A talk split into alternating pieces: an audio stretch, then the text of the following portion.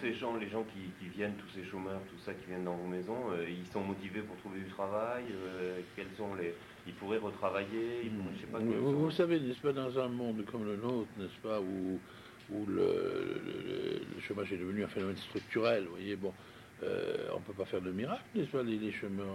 le grand problème, c'est qu'on peut dire, on simplifie un petit peu, hein, qu'il y aura probablement plus jamais assez d'emplois à plein temps, d'emplois classiques à plein temps, pour toute la population en âge de travailler. Donc euh, il faut prendre acte de cette situation-là, et d'ailleurs elle n'est pas forcément euh, mauvaise, puisque après tout, n'est-ce pas, euh, on peut penser que c'est là où on va en venir peu aux considérations utopiques, n'est-ce pas? C'est que aujourd'hui, n'est-ce pas, le, tout repose sur le travail. Enfin, on n'a pas d'identité, on n'a pas de raison d'être, on n'a pas d'espérance.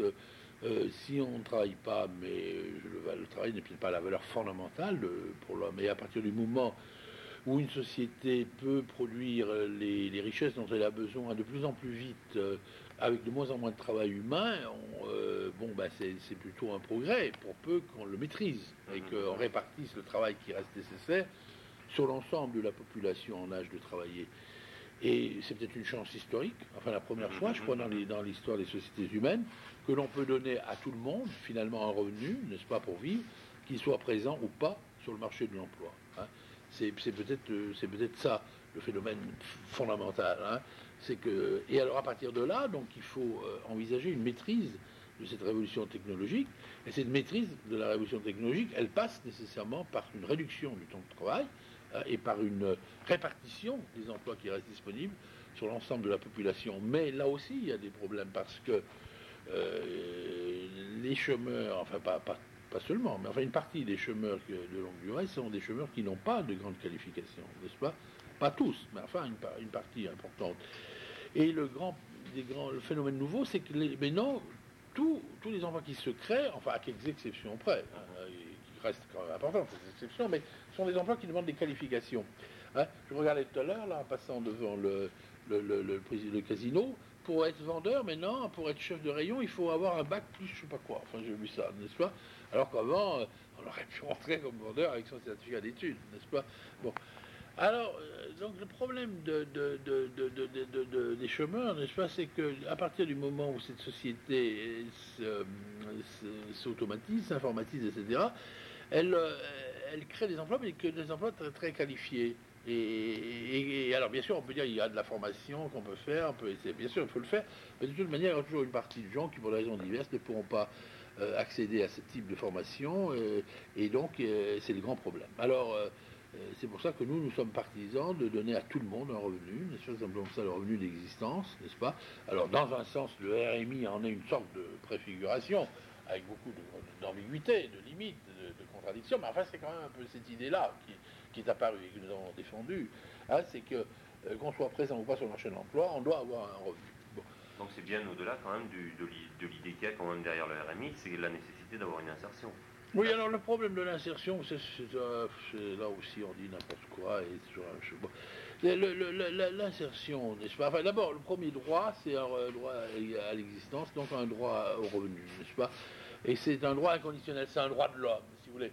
Euh, et, encore une fois, c'est peut-être la première fois dans l'histoire des sociétés humaines qu'on peut donner sans problème à tout le monde cela, pas? Donc c'est une grande conquête sociale, c'est une grande, grande avancée sociale. Et ça, on peut le faire. Alors on le fait d'une manière encore euh, insuffisante à travers le RMI, n'est-ce pas? Mais quand même, on commence à le faire, et de ce point de vue-là, c'est bien. Bon. Alors, qu'est-ce que ça veut dire l'insertion? Vous comprenez? L'insertion euh,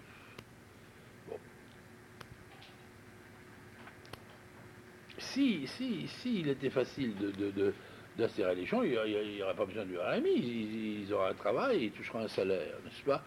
S'ils sont au RMI, c'est qu'ils n'ont pas trouvé de travail, n'est-ce pas? Hein? Et donc, euh, il ne faut pas rêver, ce n'est pas parce qu'on va leur donner le RMI qu'ils vont pour autant euh, pouvoir. alors, il faut créer, il faut faire preuve d'imagination. Et à mon avis, c'est là où, il faudrait orienter, n'est-ce pas? Le ministre l'autre jour, dans une conférence de presse, euh, Claude disait bon, il y a 30% seulement des bénéficiaires du RMI ont une activité d'insertion. 30%. C'est la moyenne nationale. Mhm. Alors il y a des hauts et des bas selon les départements, mais enfin 30%. Bon. Et il déplorait ça. Et il s'étonnait en fait de, des lenteurs, aussi quelquefois des, réticences, des obstacles. Le, prenons, il donnait cet exemple, les, les départements n'ont pas utilisé les crédits dont ils disposent pour financer, par exemple, les activités d'insertion. Ils ne les utilisent pas. Parfois, les travailleurs sociaux, pour des raisons bonnes et mauvaises, euh, ne favorisent pas la création d'activités d'insertion, n'est-ce pas? Euh, Bon, enfin, c'est très complexe. Et alors, résultat, c'est vrai que la plus, euh, les 70% des ministères du RMI n'ont pas d'activité d'insertion. Alors, moi, je crois que une fois qu'on a admis que le RMI est un droit, bon, il est quand même souhaitable qu'on propose aux gens, toutes les fois qu'on le peut, des activités euh, qui peuvent être multiples. Et c'est là où il faudrait créer, si vous voulez, un, tiers, secteur euh, qui soit un secteur où on puisse faire des choses formidables, passionnantes, intéressantes, etc. Ah, et, qui donc euh, serait possible puisqu'elle n'obéirait pas aux critères des profits, des rentabilités de type capitaliste. Hein, le, bénéficiaire du RMI à son salaire, c'est un peu ce que nous essayons de faire, nous, dans nos maisons, dans nos châteaux et dans nos fermes. Hein, nous avons en Mayenne, par exemple, un château qui a été mis à nos dispositions, nous avons deux fermes, et, nous avons là réalisé sous la petite complexe, à la fois agricole, mais aussi de rencontres, et en même temps aussi de, d'alternance des activités, de protection de la nature, de remise en état de, sites rural qui étaient en abandon, d'utilisation des friches, enfin, etc. Euh, donc on peut, grâce à, si vous voulez, en utilisant ces mécanismes-là qui ont été mis en place par les, euh, par exemple les contrats emploi solidarité, on peut financer des activités qu'on ne pourrait pas financer autrement. Hein. Et donc, euh, nous, ce que nous, faisons là-bas, dans nos types de maisons, bon, bah, c'est un petit peu, si on prend un modèle, mais c'est pas très satisfaisant, mais c'est un peu l'économie cistercienne, vous voyez. C'est-à-dire essayer de faire tout ce qu'on peut faire nous-mêmes euh, et de l'auto-consommer. Hein, ce qui fait que dans nos maisons, on peut manger des canards, des poulets, des, lapins, des oies et des pintades et des dalles parce qu'on en a. Hein. Bon, c'est mieux que la soupe populaire. Euh, on peut faire l'alternance des activités, on peut aussi bien être à la ferme qu'au château, s'occuper d'une rencontre, d'une session de formation, d'une rencontre internationale, de, réparer le tracteur. Euh, ou de, construire un, mur ou de réparer le château. Enfin, oui, il y a une alternance des activités à travers le travail manuel, le travail intellectuel. C'est une grande, une grande utopie euh, au XIXe siècle de tous les penseurs socialistes, pratiquement, c'était de réaliser une, alternance des activités et, de, faire en sorte qu'il n'y ait pas de coupure entre la campagne et la ville, enfin, qui est, bon, alors on peut chercher Marx, chez Robotkin, chez Proudhon, enfin chez la plupart. Bon, sous des formes qui peuvent être un peu différentes, mais on retrouve tous les Alors nous essayons nous de, le faire à petite échelle. Bon, et, dans des sites qui sont beaux, par exemple, nous avons un domaine au milieu de la forêt de la Charny, qui est un ancien domaine monastique d'ailleurs. Au Moyen-Âge, c'était la propriété des Chartreux. Alors nous avons créé là-bas, par exemple, un étang de 15 hectares, qui était d'ailleurs un étang qui existait au Moyen-Âge. Hein, retrouver les digues, les trucs, etc. Bon, alors ça, vous voyez, euh, on a un troupeau, je crois, de 150 brebis. Euh, bon, on est en train d'aménager des, restaurants à la ferme, enfin d'accueil, etc. On a des chèvres, on a fait des, céréales. Bon. Et, c'est tout. Il y a aussi des ânes, des poneys pour se balader dans la forêt, etc. Vous voyez, on, met en place des réalisations comme ça qui euh, sont des réponses originales, si vous voulez, parce qu'elles permettent de création d'activités qui sont conviviales, qui sont innovatrices et qui sont, euh, et qui sont euh, bénéfiques, si vous voulez, euh, humainement. Ce n'est pas des petits boulots, hein, ce pas des travaux de serviteurs, c'est dans une ambiance communautaire, enfin, autant qu'on le peut, parce qu'il a aussi quelquefois des ratés, tout n'est pas parfait, hein, mais c'est un peu ce qu'on essaye de faire. Donc, si vous voulez, pour réaliser l'insertion, il faut faire preuve d'imagination et d'utopie. On ne le fera pas par les cheminements classiques. Il faut inventer des choses, et euh, ce que nous faisons là, mais on pourrait le faire aussi d'une autre manière en ville, enfin, euh, c'est chercher, si vous voulez, des cheminements nouveaux qui permettent de faire des choses agréables, euh, qui, soient, qui soient épanouissantes, dans un cadre qui soit beau, avec une bonne nourriture. C'est la nourriture, c'est quelque chose de très important, n'est-ce et quand on retrouve la qualité du produit et et une préparation qui soit satisfaisante, c'est un plus. Et moi, je me réjouis quand je vois dans nos maisons qu'on mange de, bonnes choses. Ah, c'est extrêmement important. Quelquefois, les gens sont un peu perplexes. C'est étonnant. Et je crois que c'est très important. Le repas, c'est quelque chose de capital lorsqu'il est comme ça, et qu'il est en même temps chaleureux, etc. Bon, Autrement, l'allocation d'existence, vous la verriez à combien? Oh, c'est difficile à chiffrer parce que nous, ce que nous demandons dans l'immédiat, n'est-ce pas, comme mesure d'urgence, c'est qu'il n'y ait pas d'allocation inférieure aux deux tiers du SMIC. Hein. C'est-à-dire qu'il ne devrait pas y avoir une personne dans ce pays, qui soit bénéficiaire de RMI, soit bénéficiaire d'une allocation de chômage, qui ait quelque chose d'inférieur aux deux tiers du SMIC. Hein. C'est le minimum du minimum. Euh, hein. en, ça, c'est pas possible. vous savez que l'allocation du RMI, enfin la moyenne nationale, c'est autour de 1600 francs, mhm. à peu près. Bon, ça va un petit peu, mais c'est autour de 1600 francs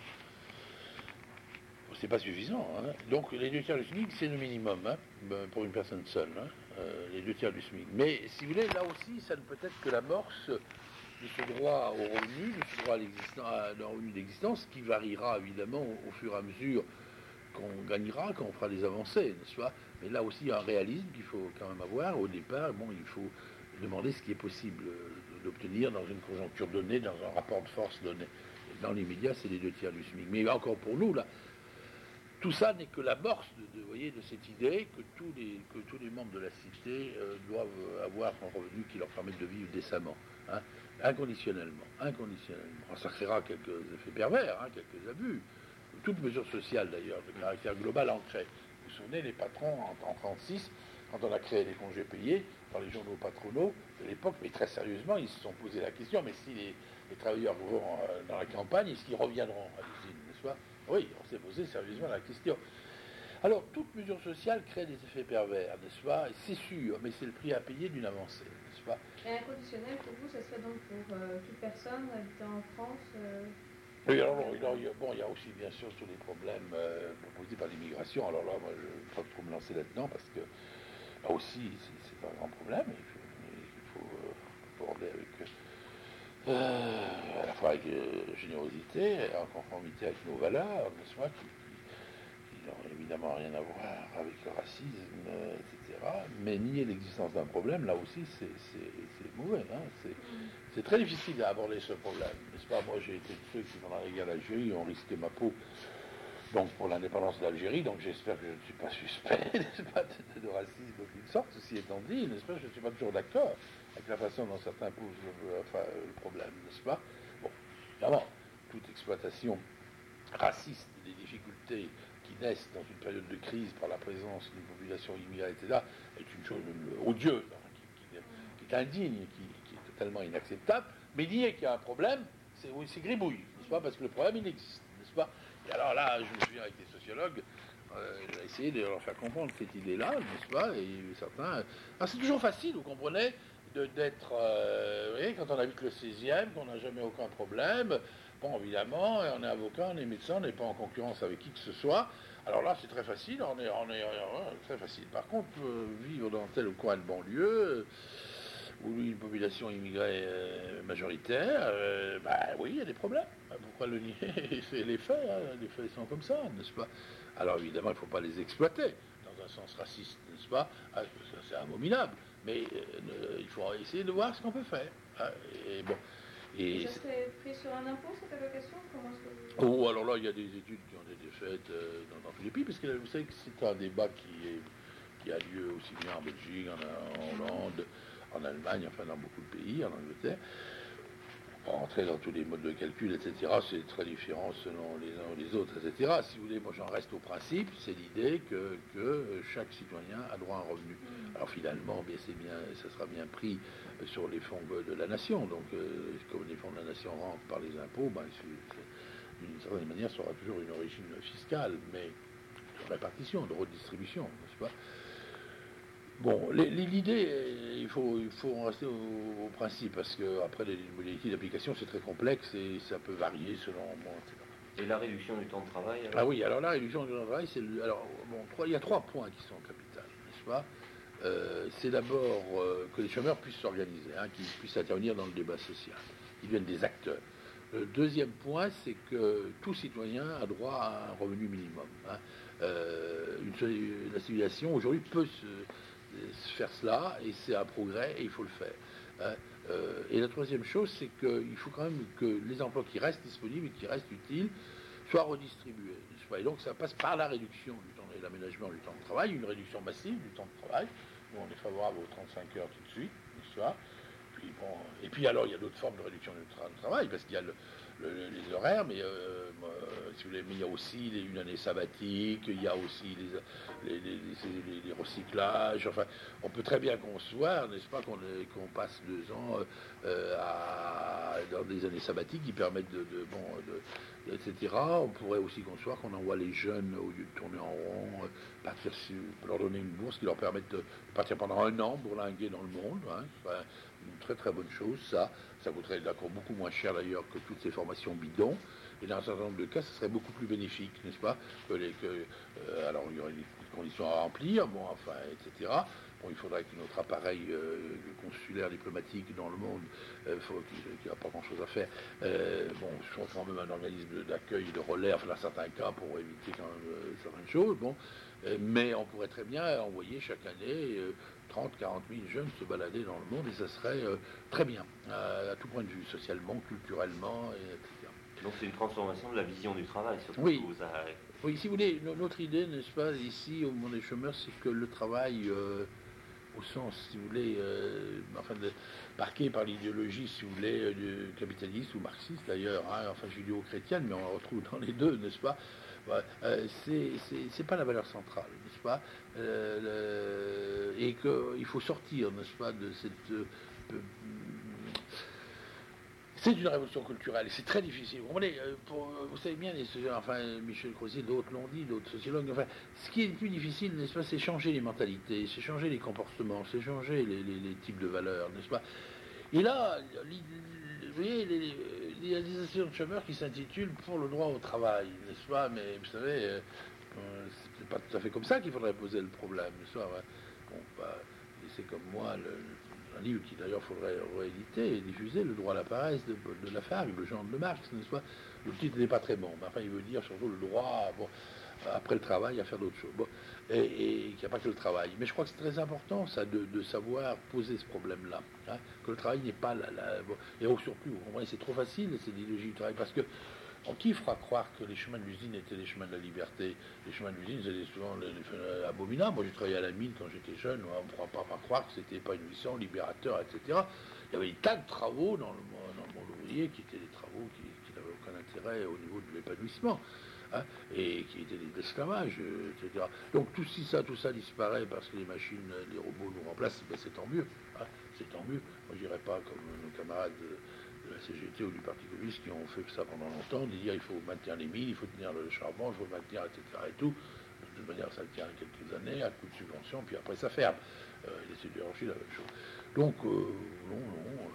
Je crois qu'il faut inventer. Le vrai problème, en définitive, mais c'est difficile d'expliquer ça parce que ça paraît tellement énorme. Le vrai problème, c'est d'apprendre maintenant à vivre sans travailler. C'est ça le vrai problème. C'est le problème des décennies qui viennent. Apprendre à vivre sans travailler au sens classique, hein, au, sens des, 8 heures par jour, au sens de, etc. Bien entendu, il faut bien s'entendre. Bon, c'est ça le grand problème, n'est-ce pas?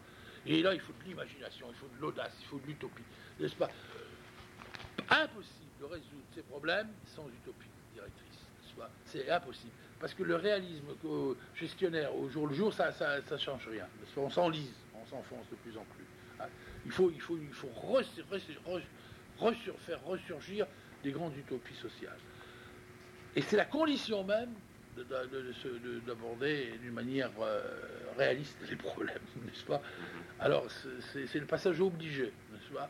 Et, donc, évidemment, seulement comme euh, la mentalité technocratique, administrative, enfin rationnelle, enfin, etc., et tout domine, ben, évidemment, si on dit ça, on passe un, peu pour des farfelus, pour des, etc. Alors qu'en fait, on ne peut pas résoudre les, problèmes autrement. C'est-à-dire qu'il faut inventer un autre type de, comportement et en même temps un autre style de vie, d'autres méthodes de, c'est-à-dire euh, bon, et où, le, temps libre sera prédominant, où le, on fera plus de choses soi-même d'ailleurs, n'est-ce pas, etc.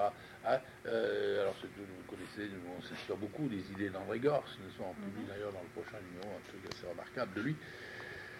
C'est tout cela, n'est-ce pas, qui, est en jeu, C'est en ce sens que le chômage est au cœur de toutes les contradictions de la société. Quand on touche au, chômage, on touche à tous les problèmes. Et on ne peut pas résoudre le chômage sans tout bouleverser, sans tout changer. Ah, évidemment, c'est pas facile. Hein. Mais en fait, c'est ça. Et, on ne peut pas euh, être euh, aujourd'hui un militant, à mon avis, sans, sans, ces porteurs de ce message C'est impossible. Et, donc, si on vous laissait rêver, vous, à, cette nouvelle organisation du travail, en quelques mots, comment vous, oui, eh bien, moi, moi, je dirais que moi je dirais d'abord, ah, n'est-ce pas tant mieux que les robots et les machines vous remplacent, c'est uh-huh. très bien. Et alors allons dans ce sens-là. Moi je suis pas pour casser les machines, vous savez, l'histoire du monde, il y a toujours eu des périodes où on cassait les machines, mais soit euh, bon, mais enfin ça, n'était pas une solution. Et aujourd'hui, il ne faut pas refuser ça. Euh, tant mieux, n'est-ce euh, moins il y aura de gens qui iront à l'usine, mieux ça vaudra, à mon avis, n'est-ce pas Mais même dans les bureaux, non et, y compris dans les bureaux, où ils font tous des travaux d'imbéciles et qui peuvent être très bien remplacés, en effet, par l'informatique n'est-ce pas Enfin, pour l'essentiel. Il y a toujours des nuances à apporter parce que, bon, etc. Et tant mieux, quoi, tous ces, tous ces employés de banque qui ont passé leur vie, enfin, ça. Moi, j'ai toujours pensé que l'enfer, c'était un peu ça, c'est-à-dire de partir tous les matins à 8 heures, euh, prendre le métro, aller à la banque ou dans son bureau à la même heure avec gens, et puis toute sa vie jusqu'à l'âge de la retraite, etc. Euh, sur de la paperasse. Je vois que c'est quelque chose, c'est l'enfer, ça pour moi. Hein. c'est l'enfer. Moi, moi, je ferais des plaidoyers, n'est-ce pas, pour, le, pour vous voyez, mais c'est difficile de faire passer cette idée. Mais vous ne croyez pas que c'est parce que c'est difficile pour les gens de se concevoir eux-mêmes intégrés à la société, euh, vivant avec un travail très réduit et s'épanouissant peut-être euh, à la fois dans ce travail, mais aussi beaucoup à côté de ce travail? Oui, si vous voulez, moi je, ne juge pas parce que les conditionnements, enfin culturels, familiaux, enfin sociaux sont tels que bon, les gens, hein, etc. Ils vont, tout le monde n'a pas une âme de poète, de révolté, de, bon, etc. Et je comprends bien, donc je ne porte pas de jugement sur les gens, mais ça me fait peur quand même tous ces conformismes, n'est-ce pas? Et même, et même ce qui me fait peur, c'est quand je vois des gens qui ont des vacances et qui ne savent pas quoi faire, n'est-ce pas? Ça, ça me paraît horrible. Parce que, parce que le temps libre, il y a tellement de choses à faire. Enfin, je dirais franchement, euh, quand j'étais au chômage, mis à part que je n'avais pas assez d'argent, n'est-ce pas, pour vivre, ça, ça me posait quand même ça des problèmes, mais je m'inventais des tas d'activités. Hein. J'ai pris beaucoup de temps pour lire, pour me promener, pour faire des tas de choses, etc., que j'aurais pas pu faire euh, autrement. Euh, le seul problème, c'est qu'il faut quand même avoir un minimum hein, pour passer. Je l'avais pas toujours. Alors c'était quand même embêtant, ça. Autrement. Bon, moi, j'ai eu une carrière un peu particulière, mais enfin, j'étais dans ma jeunesse, enfin, je suis rentré à l'EDF avec l'Université de France, n'est-ce pas? J'ai commencé ma carrière là-dedans. La guerre d'Algérie est venue, n'est-ce pas? Je me suis trouvé euh, engagé dans cette lutte contre la guerre d'Algérie. J'ai eu des responsabilités. J'étais directeur d'une publication qui publiait les textes saisis et interdits de l'époque, n'est-ce pas? Et j'étais en même temps secrétaire d'un comité où il y avait toute l'intelligentsia de l'époque, de Sartre, et tant d'autres, hein, de professeurs de Sorbonne, etc., de Mnac, enfin beaucoup de gens. Bon, pareil, des gens qui sont oubliés aussi, mais non, mais enfin, des avocats comme Steve Ouvergès, d'ailleurs, etc. Alors j'étais, alors, il se fait que voilà, suite de, été inculpé, je crois que je suis le type le plus inculpé de France pour mes activités journalistiques là, parce que je publiais des textes saisis. Alors on était à nouveau saisis, vous savez, à l'époque le Nouvel Observateur, ça s'appelait France Observateur, l'Express, le dimanche chrétien était saisi, n'est-ce pas, etc. Et nous on republiait les textes. Alors évidemment, ça a entraîné une nouvelle saisie et donc des inculpations. Alors, bon, j'ai été beaucoup inculpé, et donc, euh, bon, j'ai j'avais un poste euh, enfin, relativement modeste, quoi. Et alors, ça collait pas très bien. Enfin, bref, il y a eu beaucoup d'incidents, et ils m'ont, ils, foutu dehors, hein, pas Bon, après, des péripéties, et bon, etc. Alors, j'ai été réintégré par la gauche. Maintenant, j'ai eu une retraite de l'EDF. N'est-ce pas Ils ont été comme la gauche, au moins, quand ils ont réhabilité, je ne sais pas si vous l'avez suivi, ce problème-là, mais ils ont, à un moment donné, le président de la République, Mitterrand, a demandé contestable, mais enfin que le général Salan et les autres officiers de la S soient réintégrés, n'est-ce etc. Ils ont eu leur médaille et leur salaire leur pension.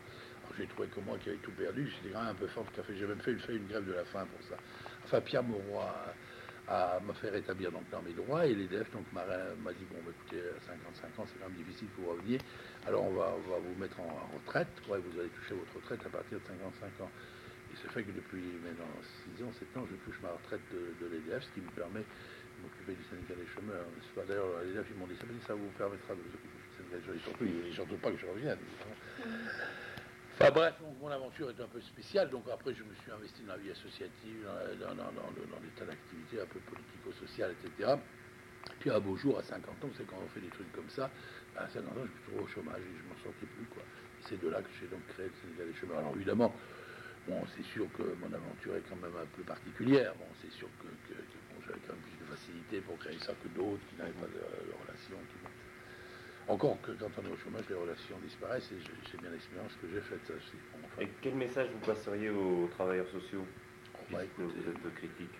Oh, les travailleurs sociaux, je ne sais pas trop ce que je leur dirais. Si j'étais provocateur, je dirais